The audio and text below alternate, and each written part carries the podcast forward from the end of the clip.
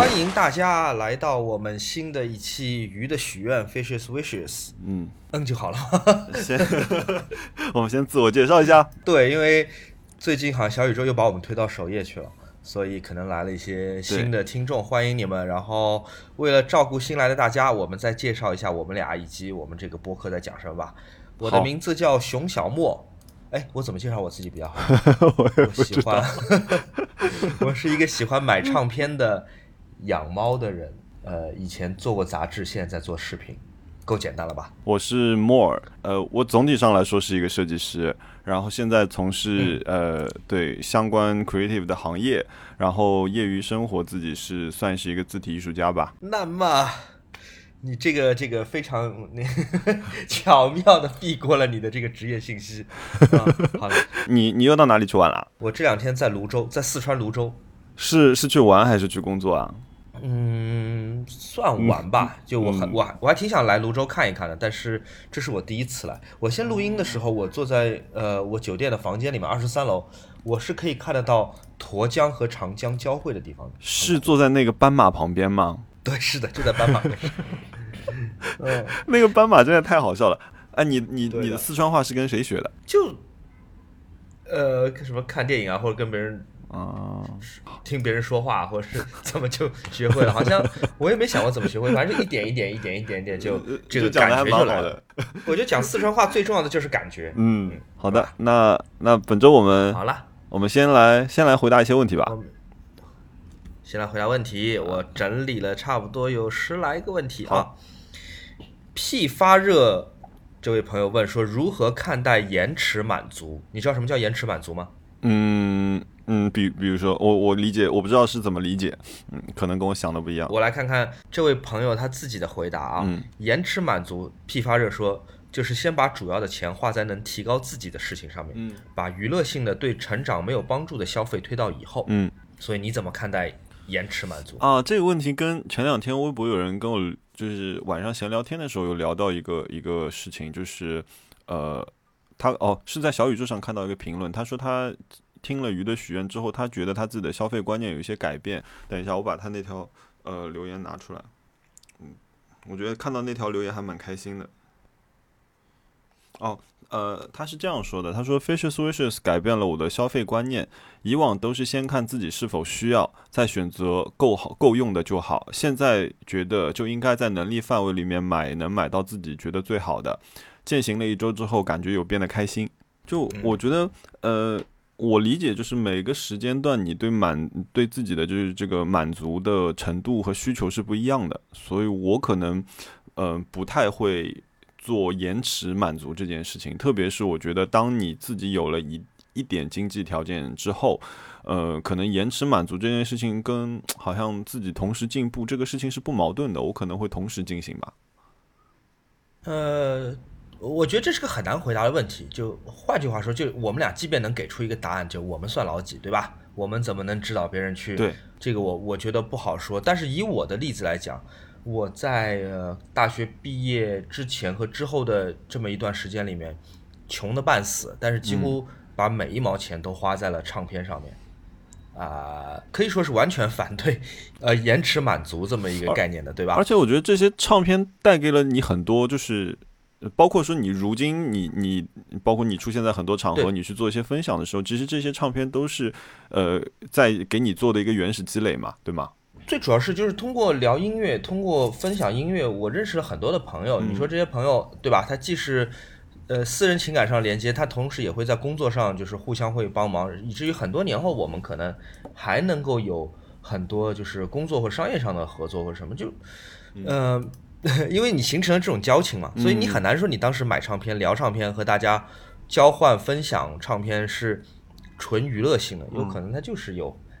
有有对个人也是有帮助的，对对个人的工作也是有帮助的，我不好说啊。是那我下一个问题啦，嗯，呃，O E Y Q L W B F 说，空巢青年如何享受孤独？我觉得还这问题还蛮好的。空巢青年我吗？你怎么样在家里过得开心、呃自在、呃舒服？呃，我我觉得是这样子的，就是说，如果说到我自己的话，就是如果你以前，比如说你两个人生活在一起过的话，呃，你可能会一下子不适应这种空旷感，我觉得是，就是你你失去了一个语言的能力，这样一个一个感受是在一开始会非常强烈的，但是到现如今，我会比较舒服的去享受一个人的空间了。就是嗯，比如说你来过我家，你就知道我其实每一个空间我都分了功能，对吗？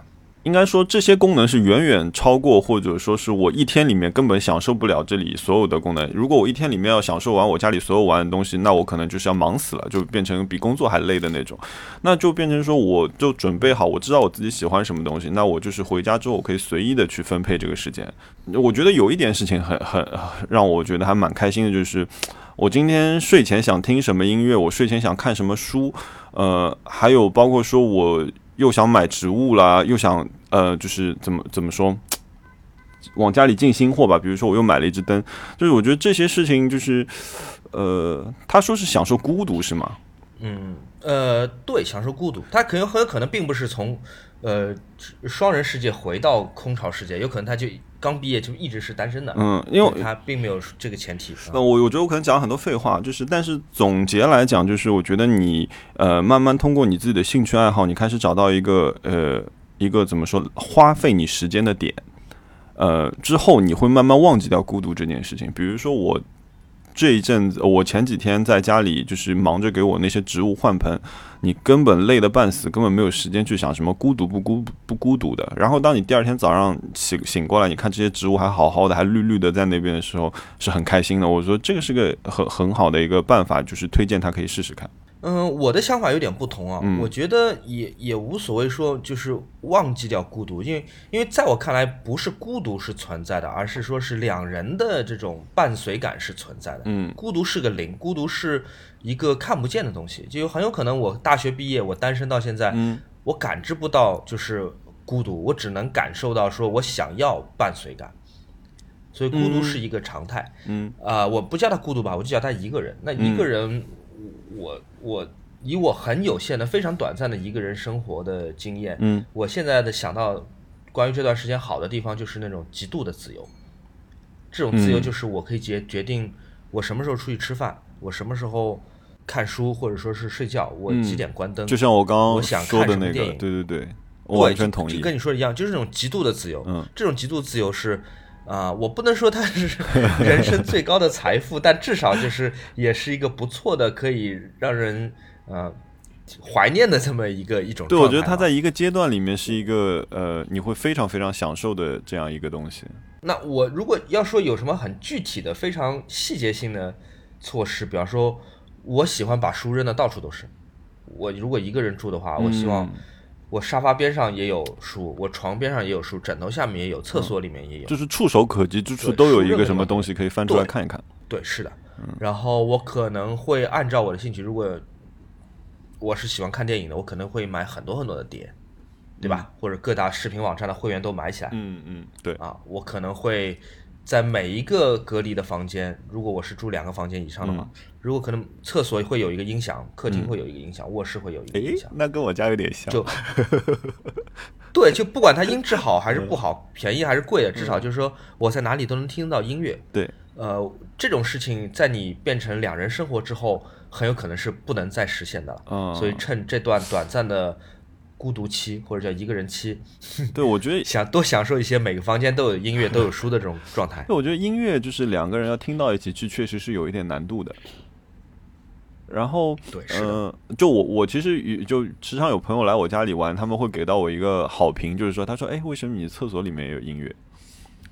而且因为我用 Sonos，所以就是呃，他在客厅里听到的跟在厕所里听到的是一样的。他说：“哎，这个体验真的蛮好的。”就是为此，我可能也是很棒。对，就是让他们很多人在家里也多装了一台，在厕所里多装了一台 Sonos。嗯，对，我就我觉得音乐，而且音呃，我不知道你会不会有这个感觉。如果我今天在家里，如果音乐特别突然停掉，或者说没有的话，我会产生那种一个人那种孤独感的。除此以外，好像现在很少很少会这样子。嗯，我还是再强调一下我刚刚的想法，就是我觉得我这些办法不是为了治疗治疗孤独感，因为孤独感是个常常态，常态对，它是人生的常态，对很多人来说是人生的常态，所以没什么好治疗的，就好像我不需要治疗我是只能呼吸氧气这件事情，嗯，就我接受我生下来只能呼吸氧气，不能呼吸氮气。我接受我自己每天一定要上个厕所，不然的话就会憋死。那一旦你接受这件事情，孤独这件事情就不存在了。你剩下要做的就是怎么样让你自己在这个小空间里过得开心，对对对对对，对吧？对而且你要想到，当你两个人之后，有可能你的另一半时不时要也要打电话，有可能他要听他自己的音乐，嗯有可能他要工作，他希望你把声音关小或者关掉。嗯总而言之，在一个两个人的生活当中，伴随着两个人的幸福，还有两个人的迁就，那你很多事情你是做不了了。嗯，他会嫌你书放的到处都是非常的乱，对，对，他会嫌你朋友天天来家里面做客聊天，嗯实在是很吵，影响孩子学习。就很多事情，当你两个人之后就做不了了，所以趁这么一段小小的时间多享受啊。对，嗯，不然就变 silent disco 了。OK，嗯嗯下一个问题啊，这个问题我们可以值得聊聊。Eric S H I H 嗯问、如何看待有些人为了追求名牌，呃，去超前消费？超前消费，你怎么看啊？超前消啊费？我只能说我我我还是不能够评判别人的生活方式，嗯我只能说我不是那种超前消费的人，嗯我特别是不会为了名牌去超前消费。嗯就如果这个产品它本身没有呃其他的特质，它只是名牌，它应该不会进入到我购买的列表里面，嗯是吧？哦，啊我我这个我跟你是比较接近的，对吧？嗯对，比方说我们买索尼的照相机，打比方啊，嗯索尼没有给我们钱啊，嗯 索尼确实是名牌，对吧？嗯但我并不是因为它是索尼我才买它，我是因为它的参数、嗯性价比和其他品牌相机横向的这个比较，嗯对吧？我才买它，不是因为说它只是一个索尼，但是它只能拍五百万像素。那我觉得 Eric 在这边讲的肯定主要是奢侈品了，嗯就是一个包。你说这个包跟那个包有什么区别？可能啊、对你说到这个包的事情，我打断一下，我正好前两天看到一个新闻，就是说那个呃某奢侈品店，呃，在八月份的销售额达到了一点八个亿，what 哪一家？就是 LV 应该是呃 IPM 的 LV 应该是我。的天哪！你知道那个呃九月份奢侈品又要调价了，你知道吗？又要涨价了。啊，我记得好像是年初已经涨过一次，好像又要涨价了，然后导致就是八月份一个疯抢。嗯，我觉得这个里面可能就会有一些，就是 Eric 说的那些超前消费在里面，就是有一些人他可能确实计划给自己有一个奖励或者要买这样一个东西，然后因为九月要涨价了，就不得不赶在九月之前去把这笔钱消费掉了。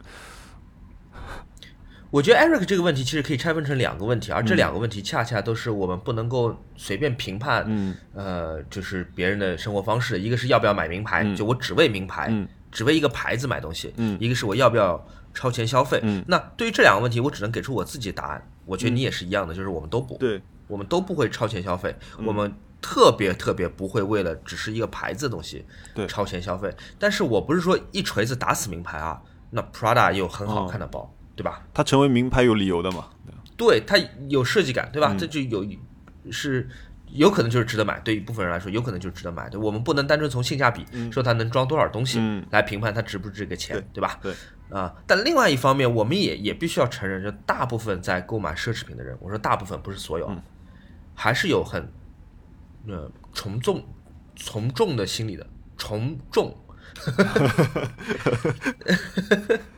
就我可能我在办公室吧，对吧？我是一个那个一个小白领，嗯，那我周围的女孩们都在背 LV 或者 GUCCI 的包或者什么别的牌子的包，我纯粹只是觉得我不背没有面子，所以我也要把我未来一个月的或者两个月甚至更多的工资预支出来，先买一个包给你大家看看。说到这个例子，我就想到《三十而已》里面那个呃敲门砖的那只爱马仕的包，你记得吗？是吗？就是它里面有我没看过那个哦片子它里面有一个镜头，就是呃，他说那个童瑶演的那个女生呢，她想进入就是上层的那个太太圈，然后这个太太圈呢，他们嗯拍照的时候呢，她第一次去的时候，她背了一个 Chanel，人家就把她就是一张照片裁除了，她就被裁在了那张照片以外，你知道吗？因为她站在最边上。然后她就突然发觉，照片里的每一个人都拿着一只呃爱马仕的某一只包，然后而且都是限量的，就是越往中间，它的限量级别越高。然后他就呃不得不就是去买了这样一只包，去为了打入这个圈层。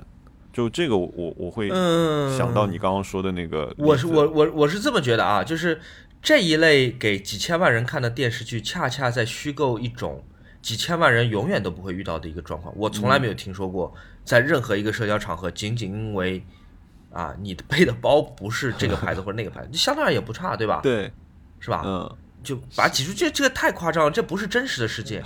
那也许有这么一个小圈子，在地球的某一个角落，确实有这样的一个一个很势利眼的小圈子。嗯，但是对吧？我你我们所有的千万大众，我们这些普通人，嗯，我们能碰得到这种就千年一遇的这种奇怪的场景吗？我们能以此一个电视剧为理由，就逼着自己去把自己本来已经不便宜的包换成一个更贵的？那哎，我我其实说一个很外行的事情啊，你说那个。呃啊呃，LV、GUCCI、Chanel、爱马仕呃或者 BV 这些牌子，他们中间的那个鄙视链我是不知道的。就是对于我来说，他们是一类，我也不知道。对他们是一类产品。嗯嗯，哦，比方说，我打个比方啊，那在很多人看来，我也是买奢侈品的，因为我买表。呃，哦我我买表有有别的理由，并不是因为他们是名牌，或者说因为它是炫富的标志，我纯粹就是喜欢时间机器。嗯那我买表的时候，我就注意到，就同样表圈里的人，他们也会有这种鄙视链，嗯对吧？大家可能都听说过啊，什么世界十大名表，嗯是吧？什么江诗丹顿、百达翡丽，这些都世界名十大名表。嗯但如果你买别的牌子，比方说豪雅，嗯你就不在这个名表行列里面，那你这个从鄙视链上面好像就会低一级。但这件事情我是永永远远不会认同的。嗯我认为买表就是就是就是买设计和你对它感兴趣的故事。嗯你买百年灵就是因为你喜欢可能跟飞行相关的历史。嗯，有可能豪雅确实不贵，但是我喜欢它卡雷拉或者说是摩纳哥赛车的这些历史。嗯就它表便宜不是我的错，我喜欢这个表，但这个表我买得起，这不是不是不是我的错，对对吧？对，我并不觉得我带块一万块钱的表，我就输给我边上坐着戴劳力士的人。嗯很有可能，我只是说很有可能啊，嗯他买劳力士只是因为他是劳力士，而我买这块一万块钱的豪雅是因为我喜欢它的故事。有可能我反而是比他更爱表的人，我才买了豪雅。嗯、对，因为这个他们可能是变成了一个社交名片吧，我觉得，对吗？就它有这个属，性，我不得不说这些符号。对对这些东西是有这个属性在的。嗯，对我只是希望说，我当然我知道大部分人还是不会像我一样想，但嗯我只希望，呃，更多的人会赞同我说，就是我买产品，我不见得是奢侈品啊，可能有奢侈品，可能有别的产品，但是我买产品是出于某种愉悦自己的目的，因为你喜欢就它的设计，嗯对它的故事，嗯它的某某种方面让你觉得它是好的。呃，我看到过喜欢 BV 的人是真的很喜欢的，能讲得出头头道道的。但是如果你只是因为嗯你的同事都买了 BV，你也去买，那我觉得不太健康啊。对对，当然这个仅供参考。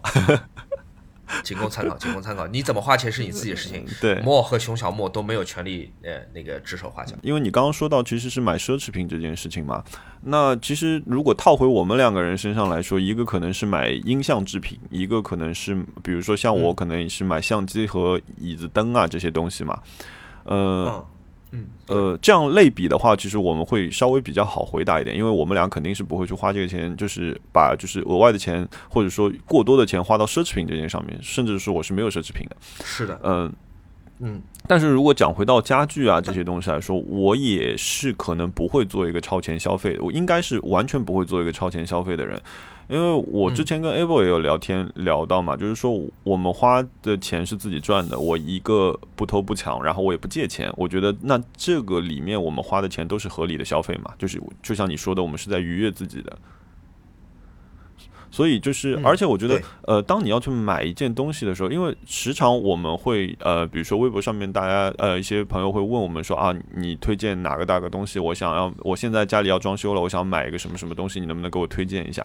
那其实我们其实想说的是说，虽虽然我们是一个反消费主义的播客，然后我们俩也分享很多我们自己买的东西，呃，但是其实我们是希望说，呃，我可能给你开一个头。比如说，徐小沫今天提到了哪一台黑胶唱片机，他是他最近很喜欢的。那如果你同样也想要买一台黑胶唱片机的时候，你可能就会顺着这个呃起点开始去做一些研究。然后，其实我们希望的是你去享受在这个研究和买到这件产品中间的这个过程。我觉得我们俩在讨论买东西的时候，可能一直让别人觉得我们这个节目很消费主义，但事实上，我觉得我们分享的不是我们买的东西，我们常常分享的是我们买这些东西前后的这个思想斗争，对吧？然后以及分析出来我们为什么要买它这个理由。而且我觉得我们买的东西应该都不是那种出于虚荣心去购买的产品，往往可能会存在在家里或者是拥有它很多很多年。嗯那这个反正就是一一个参考吧，扔给大家。对就是主要我们俩买的东西都没有办法 搬出去在大街上，你知道吗？对，这是确实是这样子。嗯，那我还是还是那句话，就怎么花钱是你自己的事情对啊。我只是建议大家没有必要就是为了虚荣心去超前消费。对的，OK。好，下一个问题是要问你能不能提供一些提高中文字体设计的建议。就我觉得我现在有一件事情，我其实是不太喜欢的，就是你知道我们很多、呃上海有很多的街道，呃，开始整治那个小商铺的那些告示，呃，就是店牌，就把它们全都弄成了一个啊，颜色的。把它做成统一的是吧？对对对对，然后甚至有的就是用就是三原色在呃不不是三原色，就是 CMYK 你知道吗？红的、黄的、蓝的、绿的，就是叭叭叭这样一排摆过去，然后上面用着同样的字体去写所有的东西。呃，我我觉得这个这个其实挺可怕的。呃，但是我自己的习惯，又比如说我有的时候呃在散步的过程中，你还是会看到很多，比如说修车摊啊，然后修自行车的那种啊，或者说是呃，我记得上次我在那个。音乐学院旁边一个小区的门口，看到他们在告示上面写着一块牌，呃，用手写的写了一个说今天几点钟几点钟，呃呃，这个停车场要关门。就其实是这样很简单的一个信息，但那个字体是一个手写的。就我觉得我会有很多的这种灵感是从这些地方来的，因为呃。啊，因为他们写这些东西的时候，他就带了一个个人的呃，怎么说，个人的风格也好，或者说是这个人他写出来这个东西是比另外一个人写不出来的。然后或者说，因为他条件的限制，呃，比如说我们上一期谈到的那个呃呃，就是在日本的那个公共区域做那个呃字体呃贴字体的那个日本人，哎，那个名字哎想不起来。嗯，佐藤修月。啊，佐藤修月，对，那等下我们写在 show notes 里面吧。然后呢，他呃做的东西就是他只有胶带和一把刀，所以他在这个呃限定的条件下面，他做了很多东西。所以我我一般是会在就是公共场合里面，呃，就是通过走路不断的看，不断的看，收集老的广告牌上的字，然后从中去找一些灵感，这是我做的比较多的。疯子和纸飞机问说，哎，他是问我的，徐浩墨收集的黑胶一般出于什么原因会卖掉？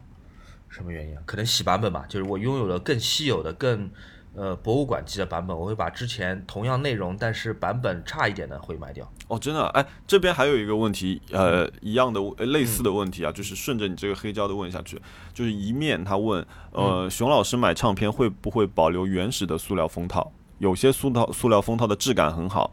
呃，但又想保呃保持收藏的一致性，请请问熊老师是怎么处理这个问题的？塑料封套，塑料封套好像在任何收藏唱片收藏家眼里都不算是呃就收藏品的一部分，就嗯不重要，至少是不重要。嗯嗯嗯，我我不会保留的，但我但我会买那种淘宝上有卖的那种多次塑封的那种唱。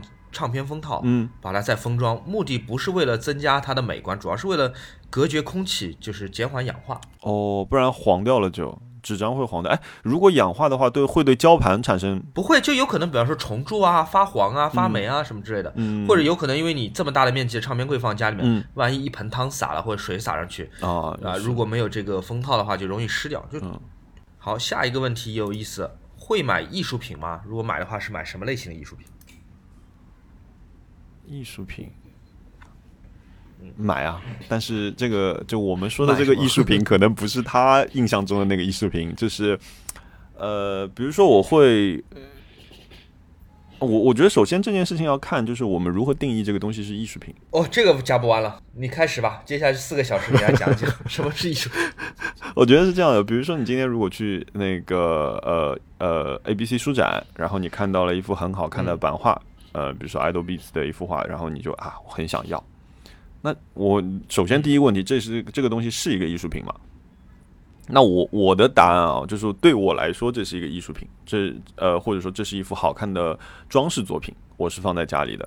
那是，但是对于不喜欢的人来说，这就是就是哦，一张纸，对吗？所以就是说，艺术品这个概念是很模糊的。那我们这边说的艺术品，它可能是说，呃。这个东西是有出处的，然后呢，这个设计师或者这个艺术家本人是有一定的呃知名度的，那我们称之为艺术品。当然，这样的东西不一定会很贵。比如说，我觉得我买了呃孟菲斯的那只呃火烈鸟那只灯，呃，我放在家里面，这只灯我从来没有打开过，就是说我没有给它接过电，因为首先那个位置我我想让它放的那个位置是没有电源的。第二件事情就是说本身里面是个卤素灯泡，这个光源打出来对我来说也没什么用。呃，所以我它对我来说更像是一个呃雕塑作品，一个装置作品放在那边。那我是把它当为一个艺术品去放的。然后我还有另外一个花瓶，一个花器，它是一个立方体，然后它中间有一个橙色的这种像悬空的这样一个立方体，然后中间插了一只花瓶。那这是一个日本艺术家做的东西。那我记得我当时买的时候价格应该是在四千块钱上下，就是呃，嗯就所以这种类型的我会买。呃，我我有一个很喜欢的一个一个美国插画师吧，应该是叫 Philip Westback，Westbacker。然后就是他给他在日本做了很多很多的广告，然后他的那个插画风格就是那种铅笔画，然后呃不是近大远小，是近小远大，他有很多这种反视觉的这样一些插画，但是他的画就是有一种童真和轻松在里面。然后呢，我当时在那个日本雅虎上面就呃有试图找过他的原作，我找到一张拼贴的，嗯。那个我记得当时他那幅画大概是卖九千块钱，然后同时还有另外一个，就是他给那个呃 JR 东日本线做过很多广告，然后有一张撤下来的广告，有一个人在卖一张鼻林大小的一张海报，好像是卖两千多块钱，然后嗯，我我后来想去买那个，就是我犹豫了很长时间，因为我想说，呃。那幅作品我要不要买？因为我觉得那个价格其实是有一点点贵，对我来说啊。当然我知道它会升值，但是对当时对我来说买这个东西是贵的，所以我犹豫了片刻之后呢，那幅画就被人买走了。完了之后呢，我就只能立即就把那张两千块钱的那张呃海报给买下来了。但是我我觉得这个东西对我来说，呃，虽然不是原作没有签名，但也是一个艺术品，就是我也会好好的把它裱好去放放出来的。呃，我来讲一下传统的，就是。我来讲一下狭义的艺术品概念吧，比方说就绘画、雕塑、摄影作品、版画什么之类的，对吧？嗯，呃，想买，但是就 买不起，买得起的看不上，看得上买不起。呃，是个悖论。对，我一直想买托马斯·鲁弗的几幅摄影作品。嗯，然后我的朋友徐宇，他不是在香港的那个卓纳画廊做做亚洲区的总监嘛？那对吧？他也是很懂摄影的人，他比我懂得多了。他一直跟我讲说，托马斯·鲁弗的作品你可以买，买得起，你真的买得起。嗯，这呃，而且他说价钱其实很划算嘛，就相当于那些非常网红的那些摄影师来说，价钱很划算嘛。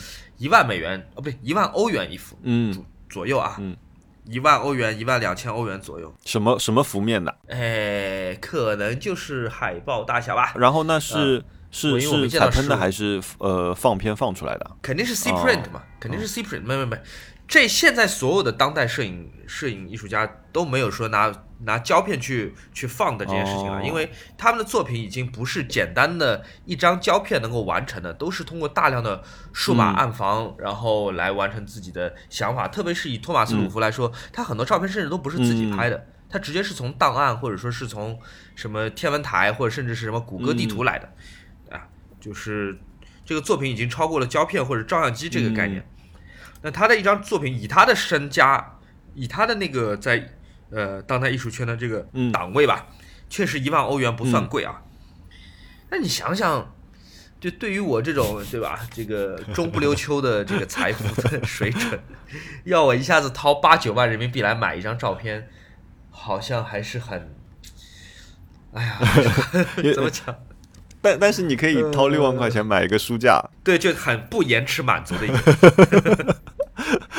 呃，所以会买我的我的答案是艺术品，我会买啊，but not now。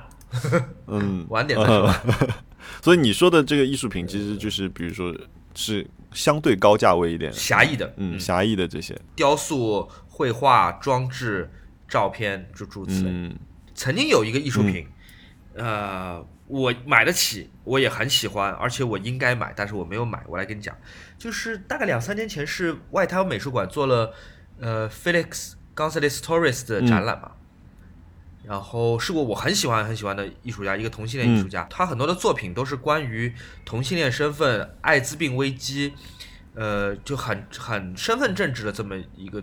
艺术家，我我特别喜欢他的作品。他其中有一个作品，当时展览的时候是有卖的，是一个有授权的纹身这个纹身是有一组海豚围绕而成的。然后现场给你纹吗？不是的，就是你花钱，你可以买下来这个纹身的授权，然后在你准备好的时候你去纹。哦，你也可以转赠给他人，但是这个纹身是有版号的，哇哦，就是他可能只会卖多少多少个这个纹身哇，，这个概念好酷啊！六千块钱也不贵。嗯对的，很酷的。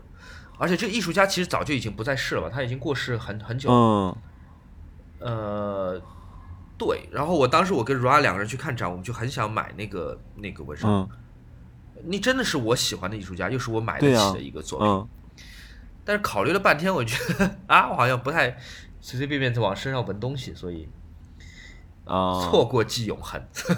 就没哎有，那它有使用，比如使用期限这种吗？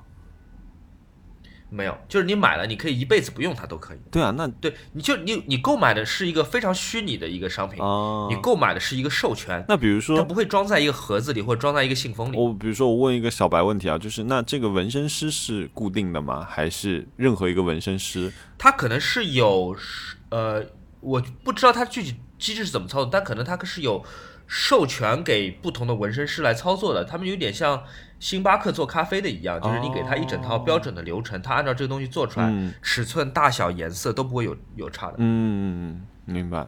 哦，那我可能会买。但是我当时已经错过了。嗯好，下一个问题是，正好有几位朋友同时在问呢，呃，包括 Mayonnaise 和该用户昵称不可显示、嗯不可使用。提问的是推荐一些设计类的入门书籍或杂志。哎，我这边也有有一个读者在问这个问题，但是我觉得我们之前其实我们常常有读者问这类问题。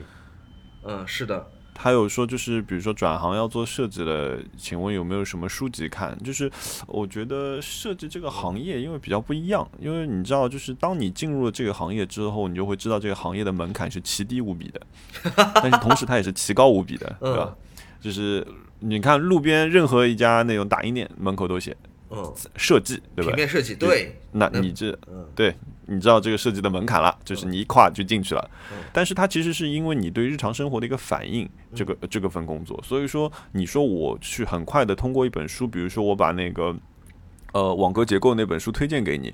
那网格结构只是一种流派，也就是说，比如说企鹅那个时候非常流行去做呃对书籍封面设计的时候，完全 base 在网格这个系统上面去做。那还有一种，嗯，自然有有网格，自然就会有打破网格的做法，比如说呃。现现在我们是呃社会上比较流行的所谓的一个叫新丑风的那个高天维他们开始这样一个风格里面，他很多事情其实是打破网格了。那呃，我觉得就是说你你先要去看很多的东西，不管是什么东西，不管是什么书，哪怕你今天去看了一本，比如说像我们之前推荐的几本杂志里面，什么 System 也好，或者说是呃 monoco 也好，或者说是那个呃。的 Pleasure Garden 也好，这几本杂志它的排版风格都是完全不一样的，但是他们都在这条线上面做到了一个比较高的程度，所以就是说我很难说，我今天推荐给你这本书，你看了之后，你对平面设计是有一个理解的。其实是需要你去看各种各样的东西，哪怕比如说像像 A B C 书展，那 A B C 书展你进去之后，它里面也有各种各样的风格，但是可能对于我们来说，书展本身就是一种风格，嗯，对，是的，就是对吗？就比如说你没有办法说，我今天只看了这一个或者这两本书之后，我对哦平面设计我有个概念，这个可能就跟你去学经济、学法律就有一点不一样的概念了。我自己觉得啊，就市面上大部分的设计类的期刊和杂志，其实更多的应该是面向设计爱好者，而不是成为一本从零到学成的这样的一个工具书。我打一个比方，就好像、嗯从入门到精通，嗯，对它不会是那种，这主要是面向爱好者。如果有一个外国朋友问你说哪一本书能看完之后能够学会掌握上海话，呃，这个很难的。我猜会有一些上海话教学的书在市面上流通，但是大家都知道，只要掌握一门方言，你是要在非常长久的这个使用并且观察的过程当中，你才能熟悉它的词库、发音或者说使用场景，对吧？就很多时候你跟别人聊天，你并不带着去学设计的这样一个目的，但是它确实能够成为你积累的一部分。包括有一些我们现在看来其实做的蛮差的一些设计杂志，比方说文章经常乱写的那本大名鼎鼎的设艺术与设计，对吧？嗯，文章经常乱写，但对我说实话，呃，他给我带过很多灵感的，是的，是吧？嗯嗯，很多，包括说其实你。你那个时候最你最早做那个美编的时候，嗯，其实你的很多灵感就是来自你的唱片嘛，对吗？是的那我们要说回第一个问题，你看这笔投资多值啊！是对，没错，就特别是设计这件事情，它就是你无时无刻不从你的周围环境当中吸取养分的。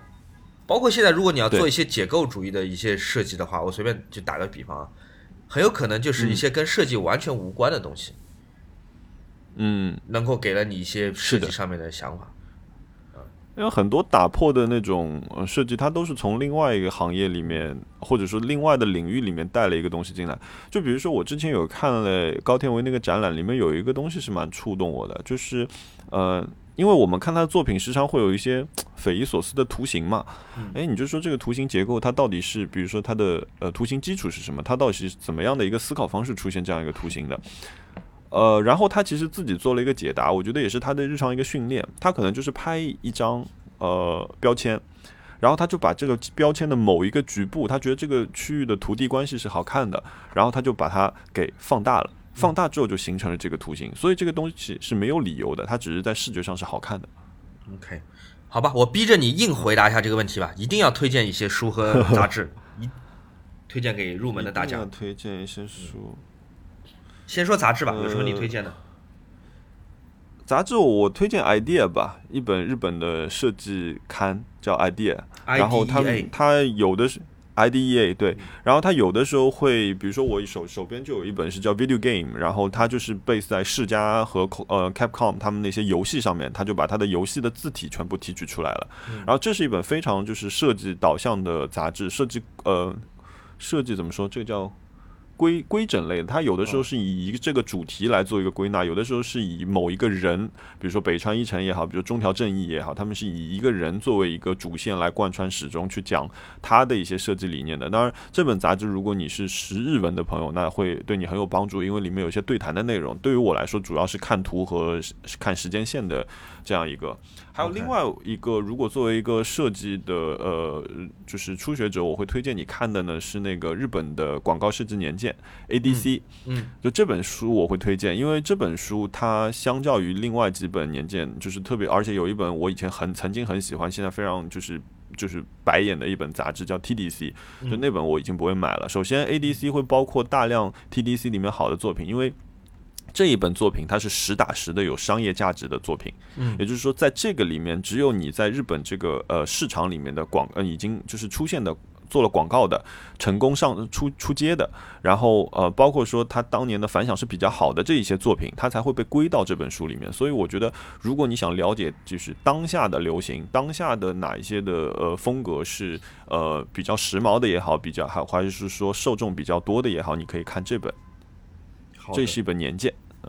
中文期刊你有推荐吗？Design 三六零你觉得好吗？？Design 三六零，我觉得，嗯嗯，我我我大学的时候我一直会买那个书，我大学的时候我一直是买的，我觉得是好的。还有一本叫 Brand，我觉得也是可以看的。Brand 妈的时候，他们最早开始创刊的时候，他们也也给我寄过寄过书，呃，然后我觉得最近开始做，呃，就近期吧，开始做的越来越好了，我觉得。啊，这两本是中文的期刊，也可以推荐给大家看看。一本是 Design 三六零，一本是嗯 Brand。然后，嗯我可以推荐一些设计的博客吗？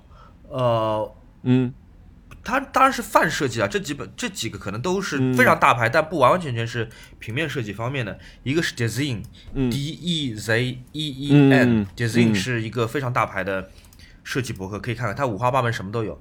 还有一个叫 Design 嗯 Boom，Design、加 B O O M，Design Boom，它可能嗯更偏产品设计一些。还有一个就是 Arc Daily，Arc Daily 是个纯建筑方面的一个博客。那我推荐给大家，我推荐给大家，我是希望说，即便你做的可能只是某一类的平面设计，但是可能嗯，就是 general 的泛泛的设计，可能都要看看。所以我推荐这三个设计博客给大家。对我每天看的最多的大概是家居设计。对，好，呃，聊聊看过的最难忘的现场演出，来自老黄砖。这个应该你比较多吧？呃，我看过二零零七年平克·弗洛伊德前主唱 Roger Waters 在上海的那场演出，非常非常震撼。我甚至怀疑那种演出以后嗯再也不会在中国发生了。现场直接飞起来一只粉红色的猪的气球在万体馆，非常壮观。哦，我看到过这个照片，嗯然后次年我在上海同一个场地看了滚石乐队的演出，整个头被炸掉，这么太厉害了。疯的，对的，然后再后来就是三场宠物店男孩的演出，然后还有什么呀？我在，哼，我去年我去年追着 Dead Can Dance 看了三场演出。对，第一场在法国的雷恩，第二场在法国的巴黎，第三场在希腊的雅典。希腊那场是最特别的，它是在两千多年历史的呃阿提库斯剧场里面举行的。那个剧场是两千年前在希腊文明的黄金时代上演悲喜剧的一个地方。然后 Dead Can Dance 在那边做了一场超过两个小时的一个演出。就是这三场演出我都看的就是眼泪狂飙，因为这是我真的非常对我来说非常重要、非常喜欢的一个乐队。而且在希腊的那场，呃，那个概念是更好，又跟他们的音乐能够契合，呃，对，然后，哇，这听上去就很飞。对，我专门为了那个演出飞到希腊去的，就是是一个我期待很高，而且最后没有让我失望的一个一场演出。呃，我说说我的吧，我我我，因为我看我看现场演出的那个呃频率不高的，可以说是很低，嗯。然后那个，因为我特别怕那个人很多和拥挤的地方。嗯。然后我记得有一年，一七年吧，一七年一六年的时候去看去大阪看了 Summer Sonic，其实那整一程的整个体验都从头到尾非常非常糟糕。那次应该算是主办方一个邀请吧。然后就是。呃，不得不去参加了一些很多奇奇怪怪的一些他们的一些商业推广活动，就是呃，你也不用干什么，你只是听他们做一些广告介绍，到包括他们的不同的赞助商来跟你们做很多介绍，就有点像旅行团被带去呃珠宝首饰店了这种感觉，你知道吗？嗯嗯。但是就是呃，到最后一刻，我觉得有一件事情是值的，就是那天晚上最后的压轴表演是 Radiohead。嗯嗯。然后好好好在呢，就是说我们这些被就当时被邀请的这些媒体，他给了你一个比较靠近舞台的位置，你不用去，比如说提前三个小时就排队排队排到那么前面去，因为它整一片地方是在大夏天大夏天的时候它是没有树荫的，也没有一个遮阴的地方的。就我们还好，就是你可以在一个休息区的时候就休息的时间差不多，等天暗下来的时候，你才跑到你们的那个区域去看。就那一次，就是我觉得是 Radiohead 的那种现场，让你整个汗毛竖起来，是记忆犹新的。就是我我从来没有看过 Radiohead 的现场，我不知道哇，现场原来可以飞成这个样子。然后，嗯，另外一场是那个呃 Blue Note 上海呃店开业的那一场，就是那个 Kamashi Washington 的那个演出。就我第一次听这种大型的呃爵士乐团的演奏，就是当这些人走上来的时候，我就诶，怎么都跟你知道，就你突然感觉索马里海盗上台了，就是这种感觉。就他们首先他们就是发型啊什么都是很飞的，爆炸也好，戴着头巾也好，甚至他们的那个贝斯手就是呃一个肩膀上还带着一个护甲，就你这些人上来时候是带着匪气的，就是就还蛮酷的。然后那个他。现场是用了两个鼓手，我还蛮惊讶。我第一次知道爵士乐团是他们会同时用两个鼓手来做的。然后后来我才知道，就是他那张专辑里面最后一共是用到了六十五个人来参加这场演出，就不是现场啊，是在他的同名的那张专辑《Earth》那张专辑里面，他同时用了六十五个人。嗯，就我我觉得能有幸看到那个现场是真的感觉很很激动。啊，还有一场也是一个爵士的演出，但那个完全是算是一个朝圣的一个状态了。就是我去纽约的时候，我去那个 Village Vanguard 那那天晚上，我在那边听那个，呃，就本身你因为有时差，人已经晕晕乎乎了嘛，然后你灯光一灭掉，然后你又喝了点酒，然后当时现场有呃是一个应该是卡内基音乐学院的一个教授在那边演萨克斯，哇，太棒了！就是整个感觉你人就在起飞，所以我我觉得这是我大概记忆比较有心的，就是那个演出吧。好的，嗯，就最后一个问题比较简单，买过的最值的厨房电器是什么？有一个神器，就是我一直说它是它它改变了我二零一九年的幸福指数，就是巴慕达的那个吐司炉。哦，那个很好，那个很好，就是我在你家见过那个，对，那长得很好看，对对对，那。对，长得就很好看。它是一个有一点呃稍微小号一点的微波炉这样一个呃尺寸，也是四四方方的。然后呢，表面是白色的哑光的那个糙面处理，就是触感和视觉上面都很好。那个白色是一个 off white，就是你看上去是比较舒服的一个象牙白色。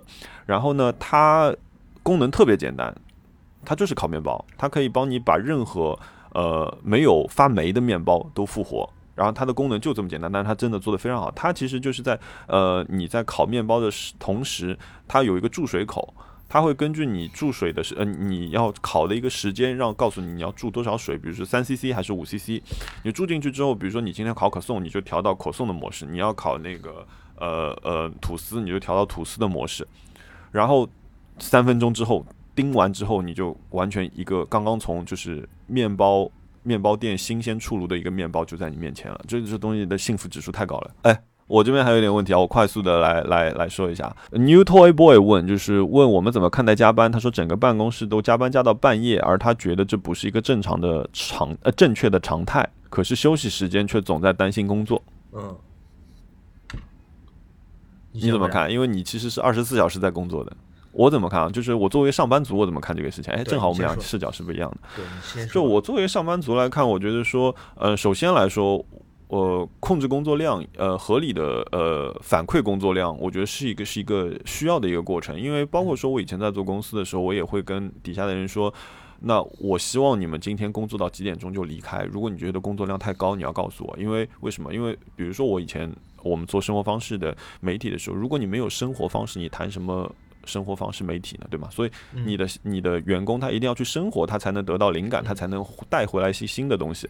所以我是不鼓励加班的，而且我觉得超额的工作是应该呃两个解决嘛，一个是你们公司请 freelance 来解决这件事情，一个是那你们的老板是不是要考虑说你们真的需要多一些人来？然后我觉得另外一件一个你的下半段问题是说，你说你呃。休息的时候总是在担心工作，那我觉得这件事情呢，其实是好的，因为呃，你也不会，我因为我不知道他现在年纪多大，可能应该是比我年轻一点。就是你现在的状态里面，呃，一定是是有职业理想的吧？我觉得，因为你有职业理想，你才会一直在担心你的这份工作，嗯，呃，具体内容做的怎么样啊？会不会有什么问题啊？我觉得休息和想一想，偶尔想一想，这种工作其实不坏的，因为它有的时候突然你会想到一个很奇妙的一个解决方案，然后把你可能所有的问题都迎刃而解了。所以我觉得担心工作并不影响休息的，只要就是自己调整好这个节奏就好了。嗯，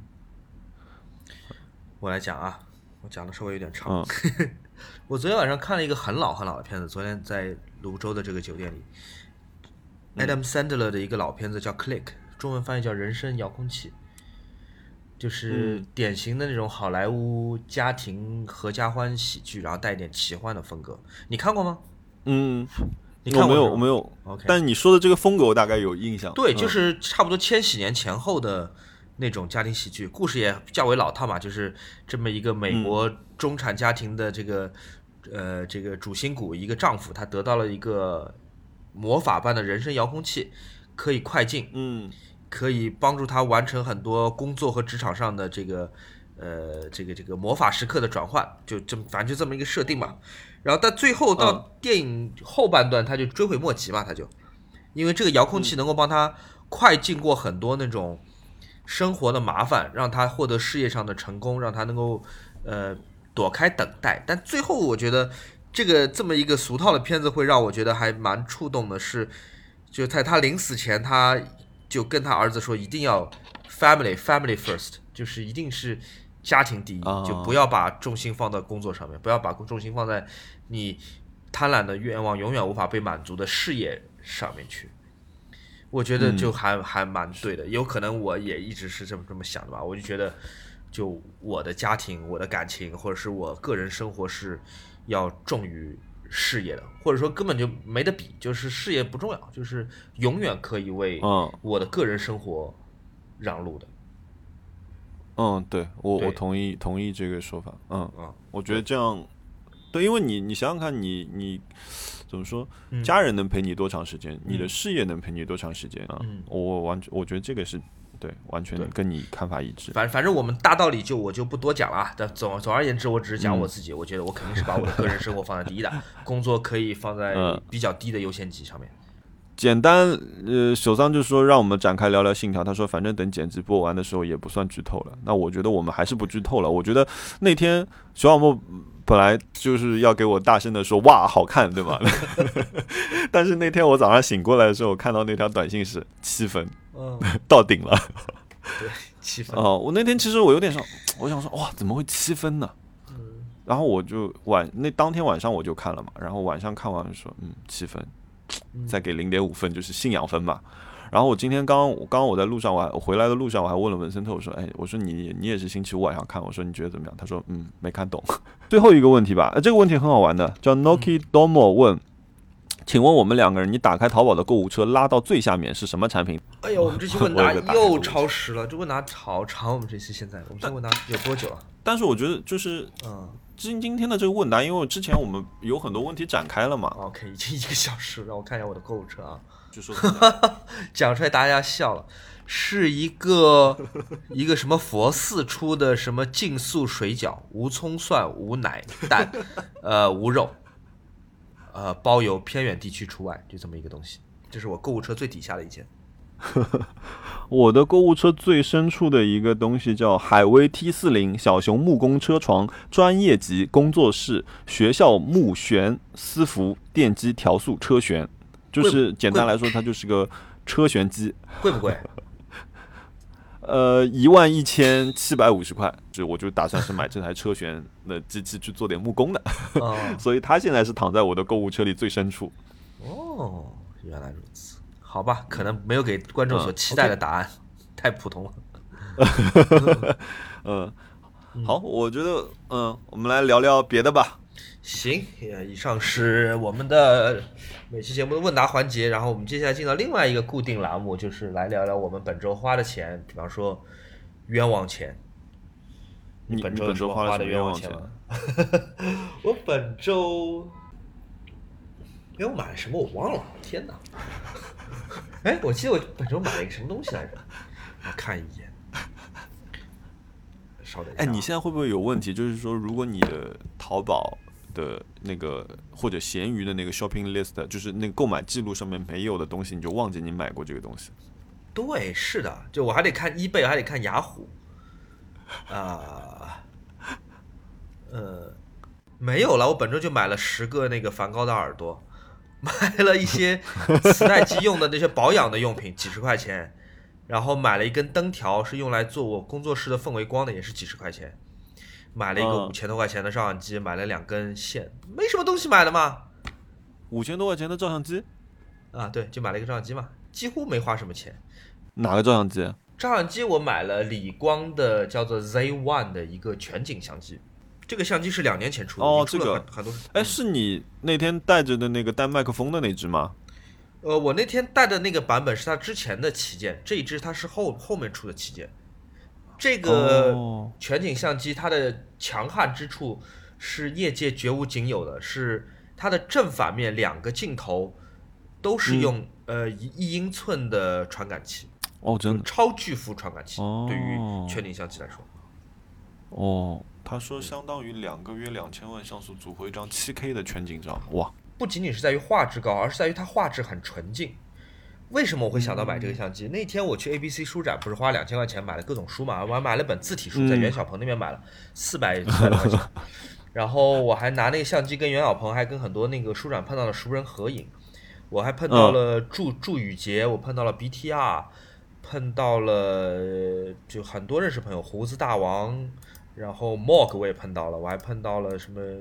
假杂志、研油啊什么，好多人。嗯，我就拿那个全景相机来合影，然后我在手机上在看那个画质的时候，我觉得不行。它在室内的时候，那个暗光情况下，我原来理光的那个叫 V，叫 Zeta V。嗯嗯。那个相机画质不好，那相机画质一塌糊涂。啊，真的？也不叫一塌糊涂吧，就是哎，就就就普普通通。嗯，我有那个 Zeta V。嗯。嗯，我就在想说，要不要买一个它的。后面的那个最新的那个旗舰呢，就 Z One，Z One 太贵了，Z One 贵到什么地步？嗯，我们如果我们现在去 eBay 看的话，我们去 eBay 看二手价钱，Z One 的 eBay 二手价一般是在一千英镑以上。What？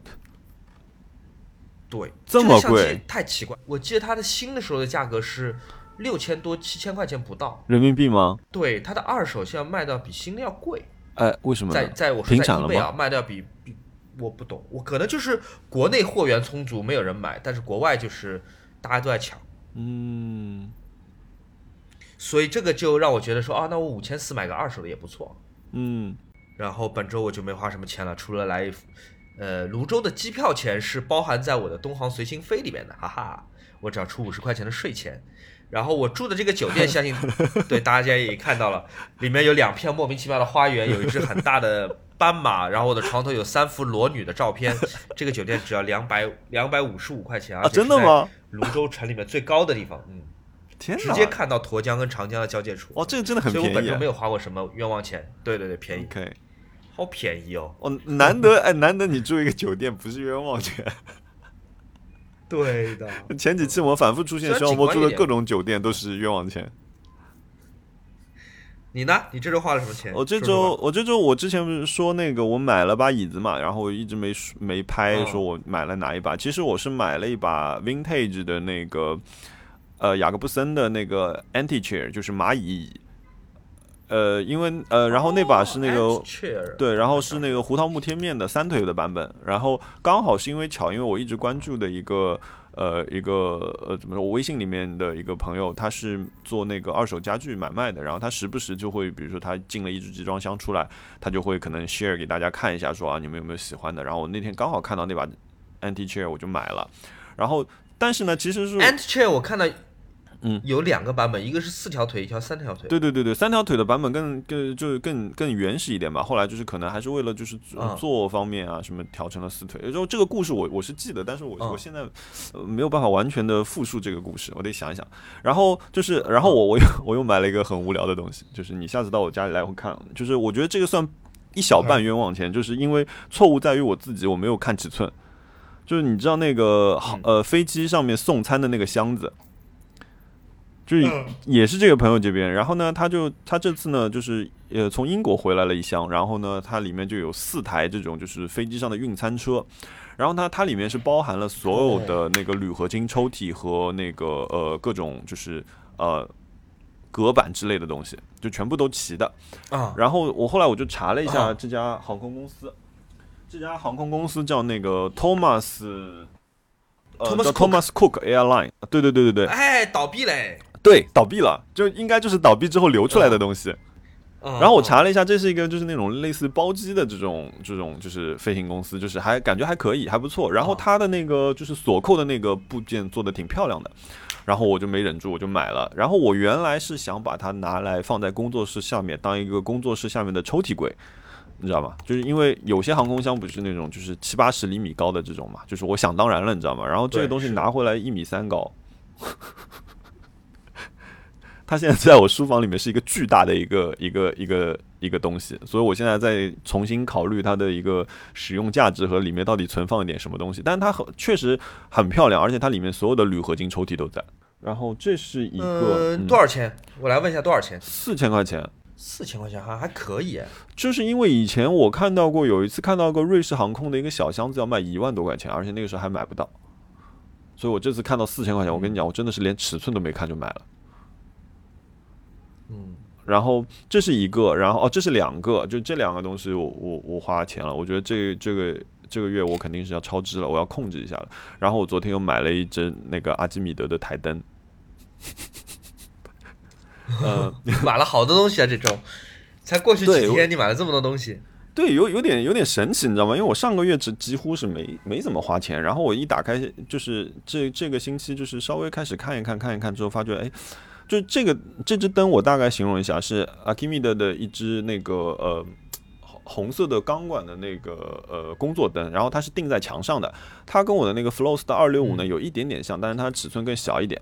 然后呃这只灯我呃猜它的年份应该是一九八零年上下的这种设计语言，就是有有一点哎我可以发给你看，就是有一点点那种太空感的，然后呃。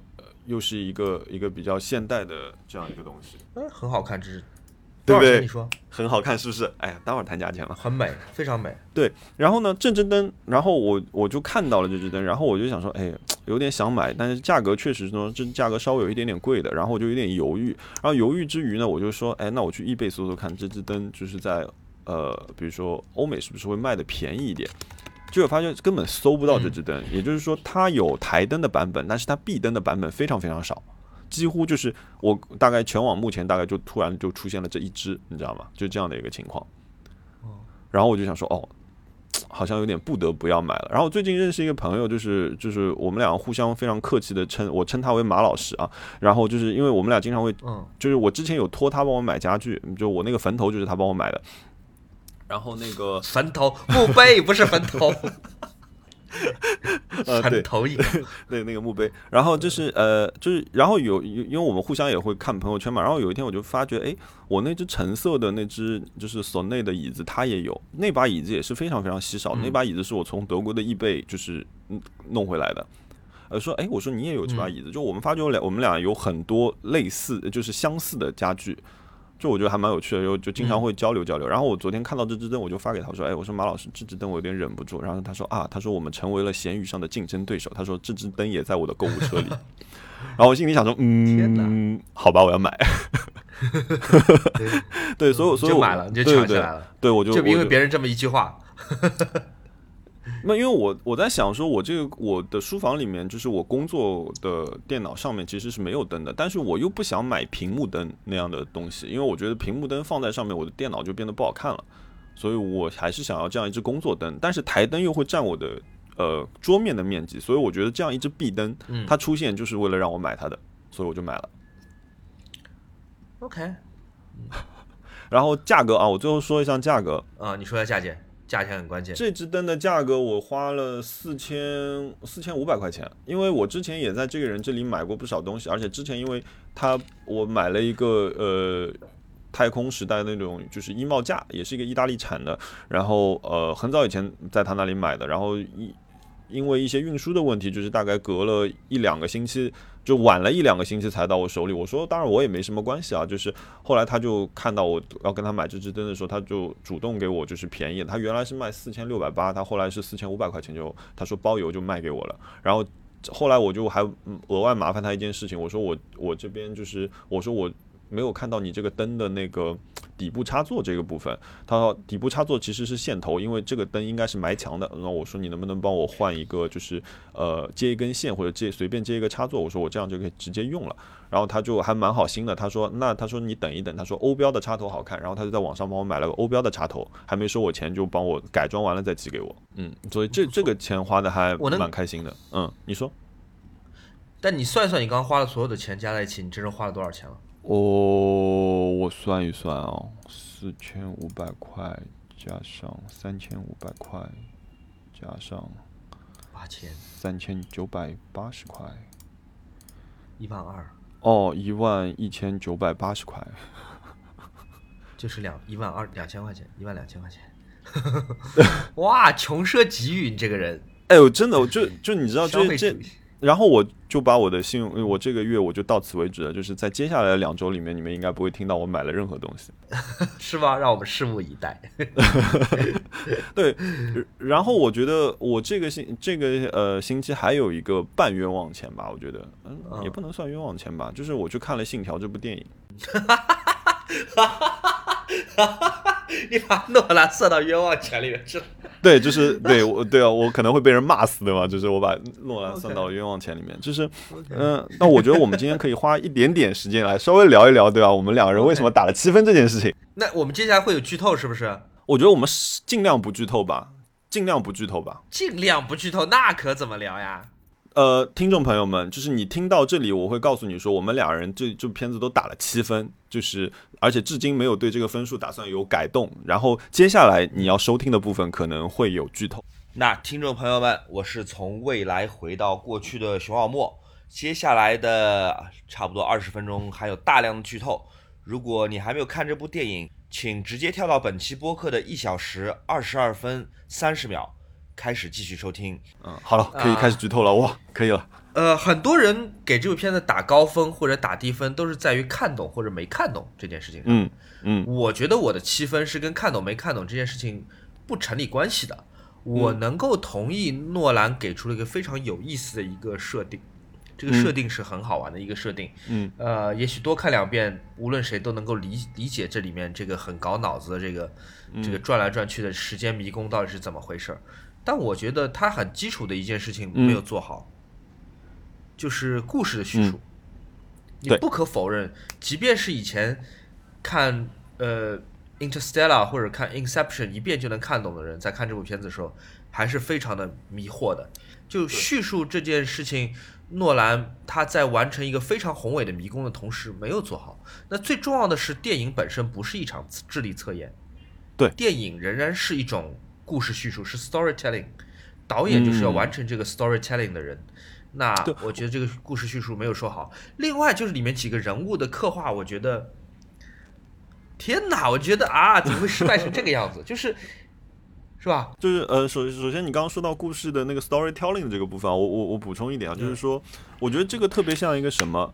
呃，就是我们以前比如说我们考试的时候，老师给你做模拟卷，老师帮你出模拟卷的时候，明明这道题目考的是这个知识点，他按劲帮你把这道题目写的很复杂。就我去看这部片子的直观感受就是，嗯，就是这个样子。你帮我把这个故事写的很复杂，但其实。我们只是把它拆开来的话，其实这个故事没有那么复杂。这个复杂的理由是因为，呃，一部分我觉得是有剪辑造成的。他最后把感情，就是感情线落到了，就是说是为了这一对母子，你知道吗？这样就很很诱导性的让大家以为，就是男主角好像是为了这对母子去做了这些事情。为什么这个女人她不可以死？就是这我我头上有很大这样的一个问号。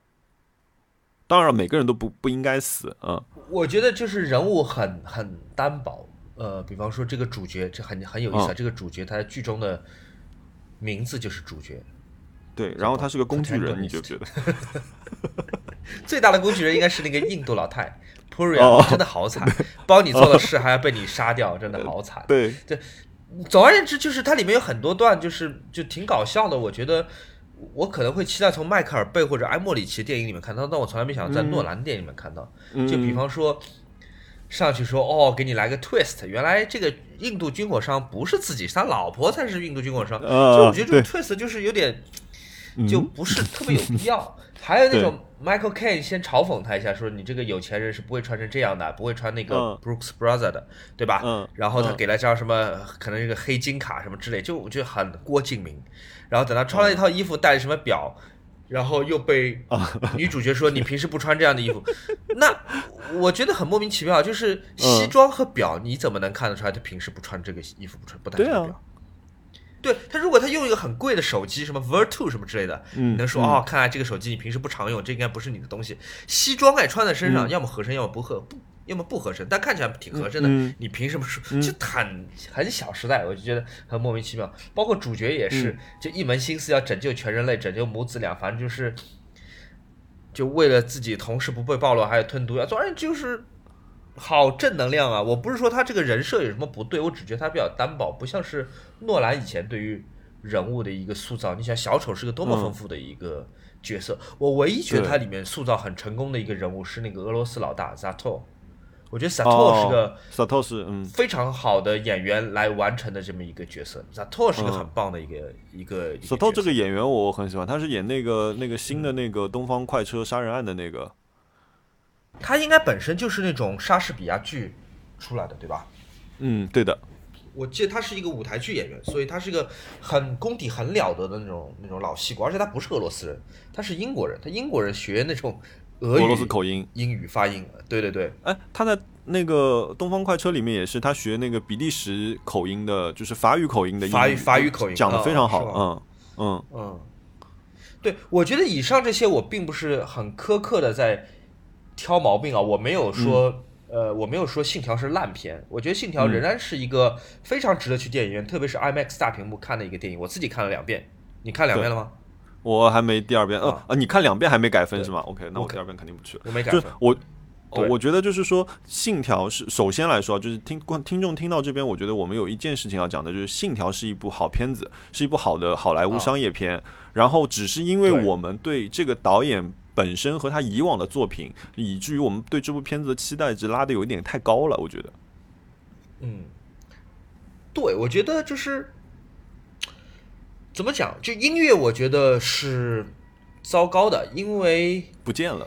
嗯，哎，我觉得音乐不是不见了，我觉得音乐是太无处不在了。我它里面有一些甚至不是那种强烈对抗性的片子，就音乐都有一有一有一阵没一阵的配着的。我我来说说为什么我觉得这个音乐是崩溃的啊？有一部大家很喜欢的电影，而且配乐也非常让人喜欢的，叫做呃，圣诞快乐，劳伦斯先生，David Bowie 和坂本龙一主演，然后坂本龙一亲自为这个片子做的配乐，导演是大岛渚，对吧？嗯嗯嗯，我一直认为那个电影是一个失败的一个配乐的一个案例，责任不在坂本龙一，责任在大岛大岛渚。为什么？就电影本身非常好，配乐本身也非常好，但是那个电影一开场就什么都还没发生呢，就是坂本龙一的那个配乐感天动地，就是万人齐哭的那种就出来了，就是我觉得太强了，就是它画面里面几乎什么事情都还没有发生，但是你这 Mazim 的你的配乐的主旋律就已经扔出来了。这个你我们再去看看苏聪 David Bowie 和坂本龙一为末代皇帝做的那个配乐，那就是完全两两两种方法。这三个人的组合主要是坂本龙一为为末代皇帝，呃做的那个配乐是非常好的，就是每一个画面都搭配的特别好，包括那个呃那个贵妃说 I I want a divorce 跟溥仪离婚那一段，包括还有之前就是他找他的阿妈找那个奶妈那一段都做的很好，但大岛住的圣诞快乐劳伦斯先生就是有种把好的音乐滥用的感觉。我再讲回到信条。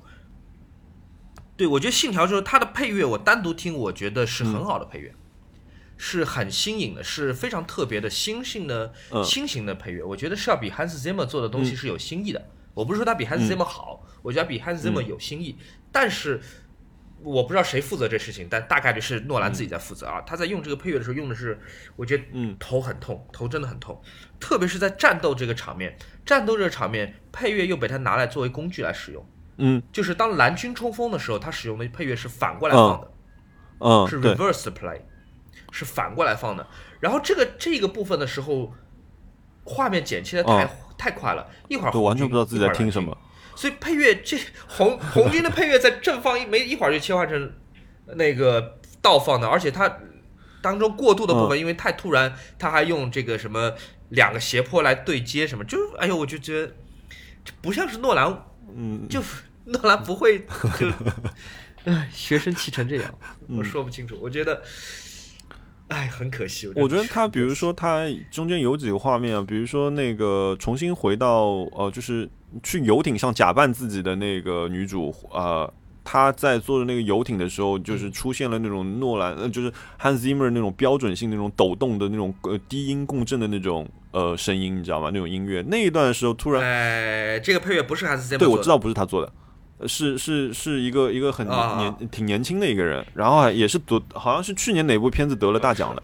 就我当时哎，我就那个时候我就哦哎，这是好像是传统诺兰片子里面的好像必不可少的这样一个镜头啊。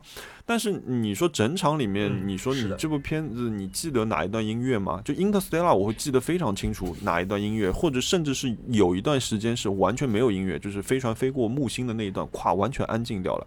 然后同时又配上了其他，隔了那一段时间之后，他又配了其他的音乐，然后让你再重新把你带回来，就是。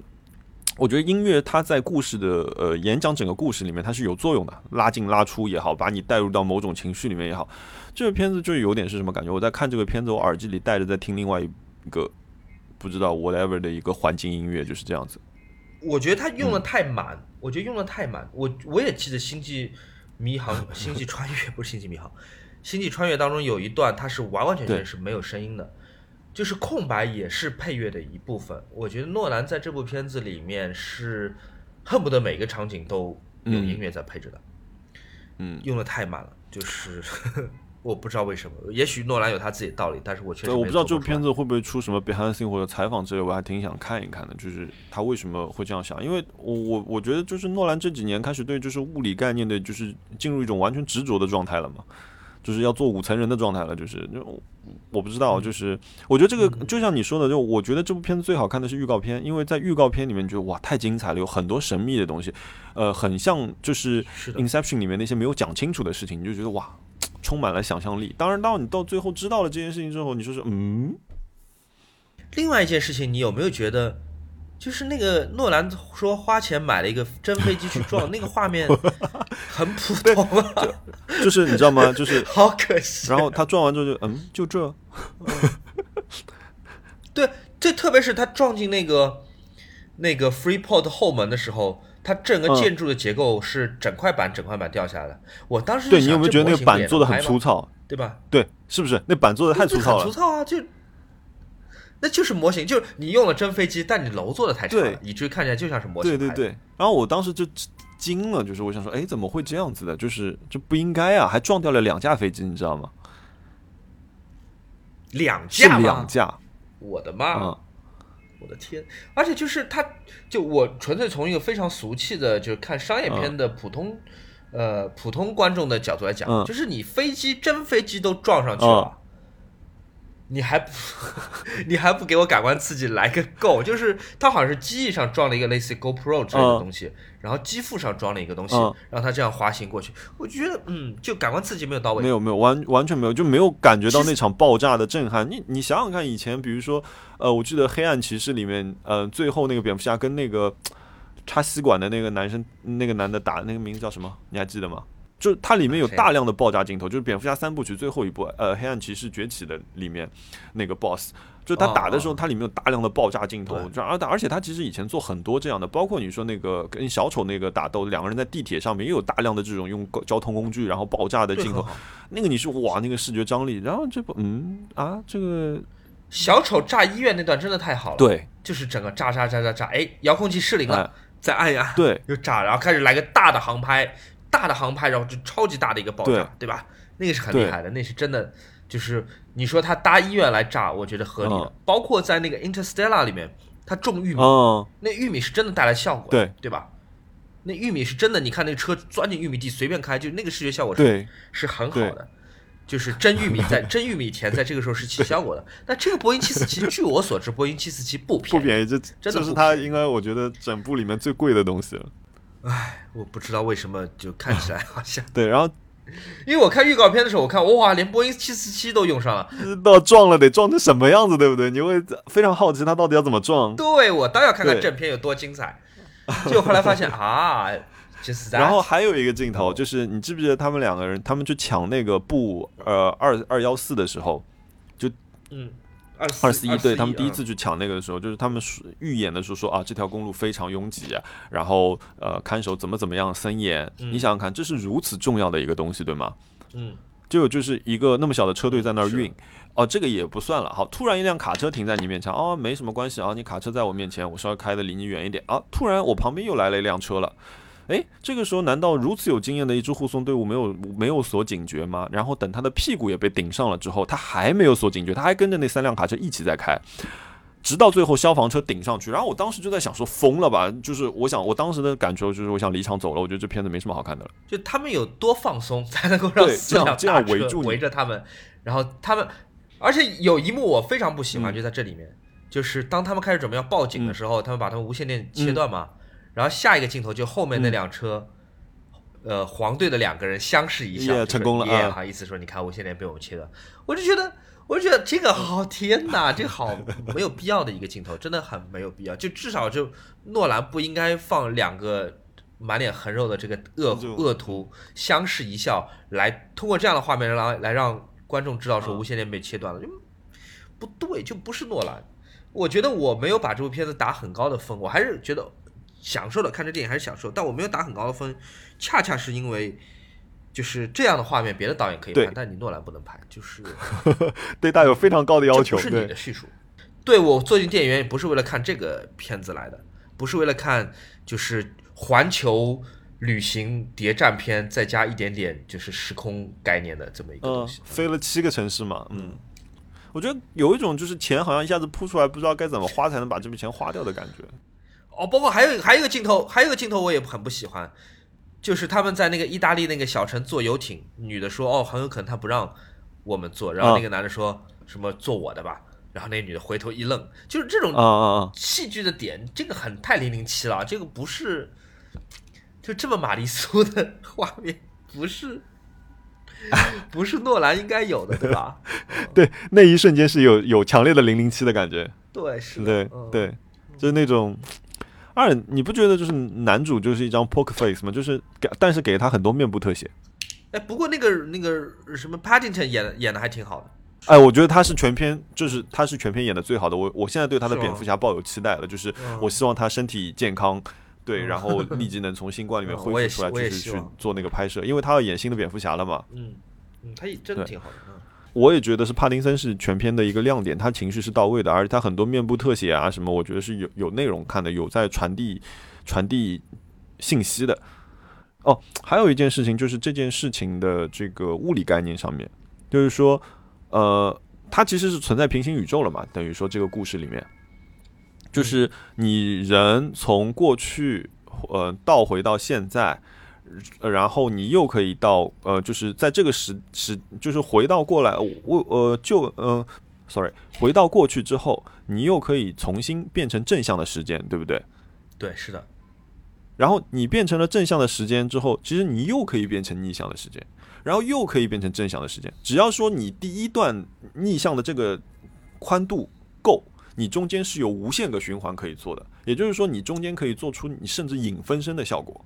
比如说，哪怕我斗胆说一句，哪怕呃鄙人有机会就是对这个地方做一点小小的修改，我可能会，如果我既然已经在不断的用倒放、倒放、倒放这样的概念做这个画面的时候，我是不是可以做出一个那种特别夸张的、匪夷所思的，就像当时在《Inception》里面伦敦整个被折叠起来的这样的画面，就是主角出现了影分身，就无数个主角他们中间可能做了很多衔接，来回来回来回这这样做，但是他只用了一层。嗯就是这个概念也没有被推得很近，然后。嗯、只有我觉得画面上面给你有线索的，只有那个帕丁森他最后那几次来回的时候是给你线索的。呃，男主中中间他的那个呃来回，几乎你只能通过他有没有戴面罩来猜。我觉得剪辑上面和那个物理概念这一块，他都是故意给你设了卡，让你去没有一遍能够理解这部片子。就是变成智力智力测验了呗。对，就是哎，他现在是哎，他现在是回来了吗？还是在正的，还是在逆的？就嗯，当然你可以通过戴口罩来看他的正和逆，对吗？嗯然后还有就是说，他说那个呃，就是呃，回到过去之后，当然这个就是完全自己的臆想。他会说回到过去之后，你不能跟过去的自己产生接触嘛，对吗？嗯那男主其实已经产生接触，因为他已经有目光的对视了，知道彼此了，对吗？呃，没有，他说是身体的物质的物质的接触。他好像的说法设定是，哦当身体接触之后，就是分子之间会正负是物质会产生反应，然后会发生爆炸什么之类的。但所以所以说他们在打斗的时候，嗯但这个不会穿了隔离服。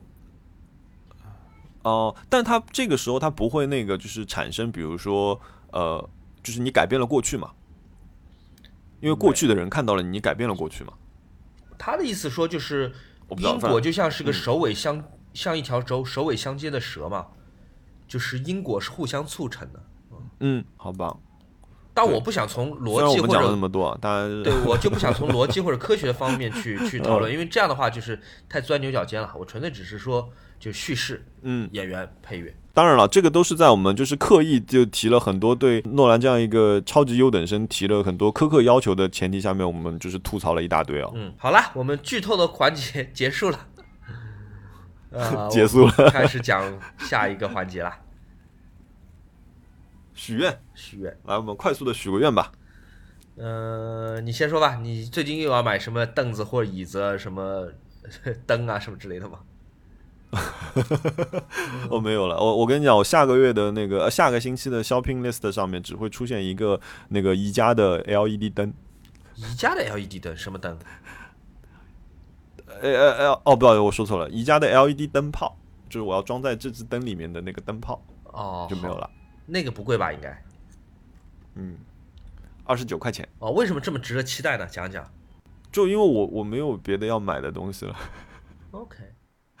我这个月真的超支了。就你那个 Thomas Cook 的箱子发来看一眼，嗯我也想要，但好像四千，我觉得稍微还是有一点点价格高的。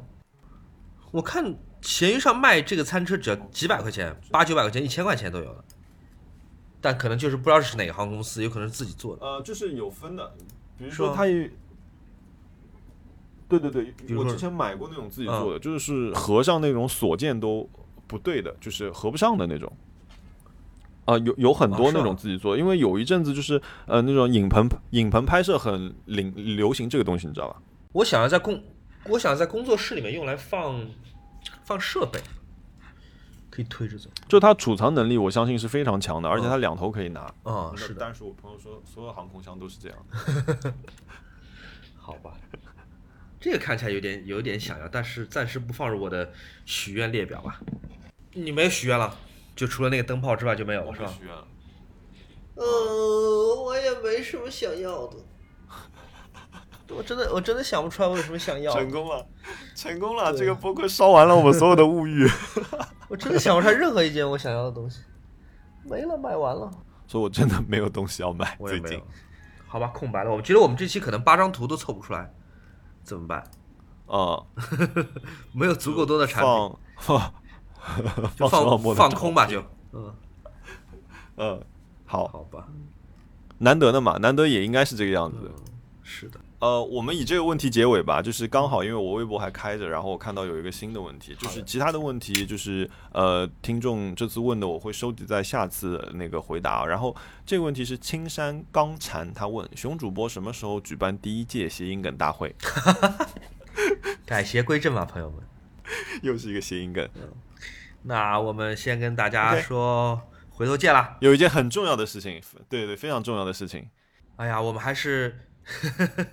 还是要跟对，我们要谢谢我们的好朋友 DJ Eric，DJ Eric 真的是播客救星啊！先救了我们的有台，Nice try 是吧？然后现在又无私的下凡来拯救我们，感激啊！而且是在深更半夜好好的拯救了我们一下，对对，人真好！我要去河南去看他，我要把我的那个随心飞用起来。我们要带一点上海的土特产给他。谢谢你，Eric。嗯。啊，回头见。哎，我要把一首歌放在今天的结尾，是 New Radical 的，那个是 The Click，就人生人生遥控器里面的结尾曲。那歌我自己很喜欢，不是就它的主就是打字幕时候的歌，但那首歌是就九十年代末特别红的一首歌，很励志的。我把它放在今天结尾，作为我们的这个中场曲吧。那谢谢大家收听，啊，各位回头见，拜拜。嗯，拜拜。